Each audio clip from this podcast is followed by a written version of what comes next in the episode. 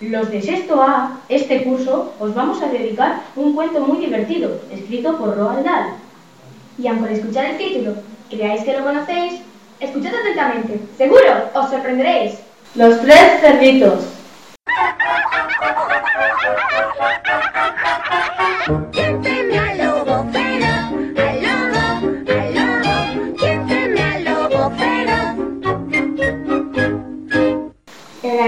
animal mejor que yo recuerdo es con mucha y sin duda alguna el cerdo.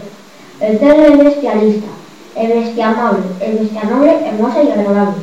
Mas como en toda regla y excepción, también hay algún cerdo tontorrón.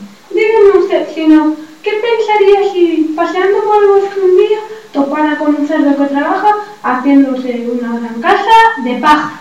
El lobo que esto vio pensó, es idiota, debe estar fatal de la pelota. Cerdito, por favor, déjame entrar. Ay, no, que eres el lobo. Eso ni hablar. Pues soplaré con más fuerza que el viento y aplastaré tu casa en un momento. Y por más que rezó la criatura, el lobo destruyó su arquitectura. Qué afortunado soy, pensó el bribón. Veo la vida de color amor. porque de aquel cerdito al fin y al cabo ni se salvó el hogar ni quedó el rabo.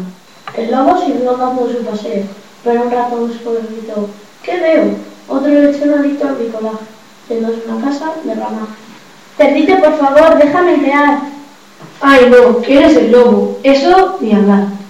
Pues soplaré con más fuerza que el viento y aplastaré tu casa en un momento, farfulló el lobo. Ya verás, lechón, y se lanzó a soplar como un tifón. El cerdo gritó, no hay tanto rato que está desayunando. Hagamos un trato.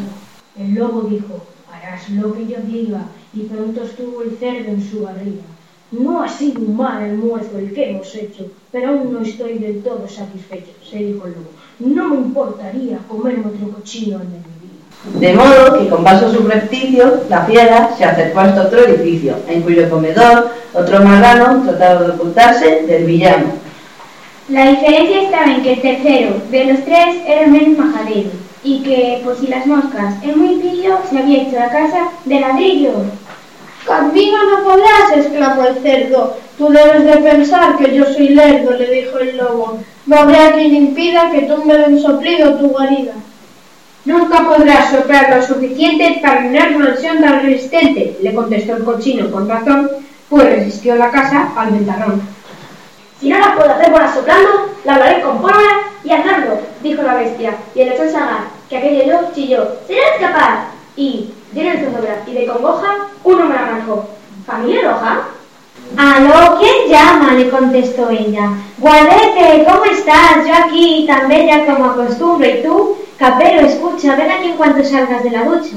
¿Qué pasa? preguntó Caperucita. Que el lobo quiere darme dinamita y como tú de lobo sabes mucho, quizá puedas dejarme sin cartuchos. Querido Madanín, porque te guapo, estaba proyectando irme de trapos. Así que, aunque me dé cierta pereza, en cuanto me seque la cabeza.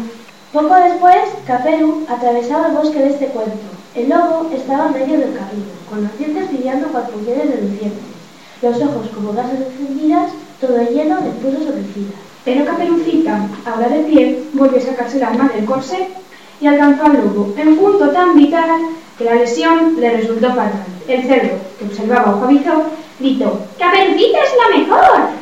Ay, puerco ingenuo, tu pecado fue fiarte la chica al corsé, porque Caperu luce últimamente no solo dos pelizas imponentes de lobo, sino un maletín de mano hecha con la mejor piel de marrano.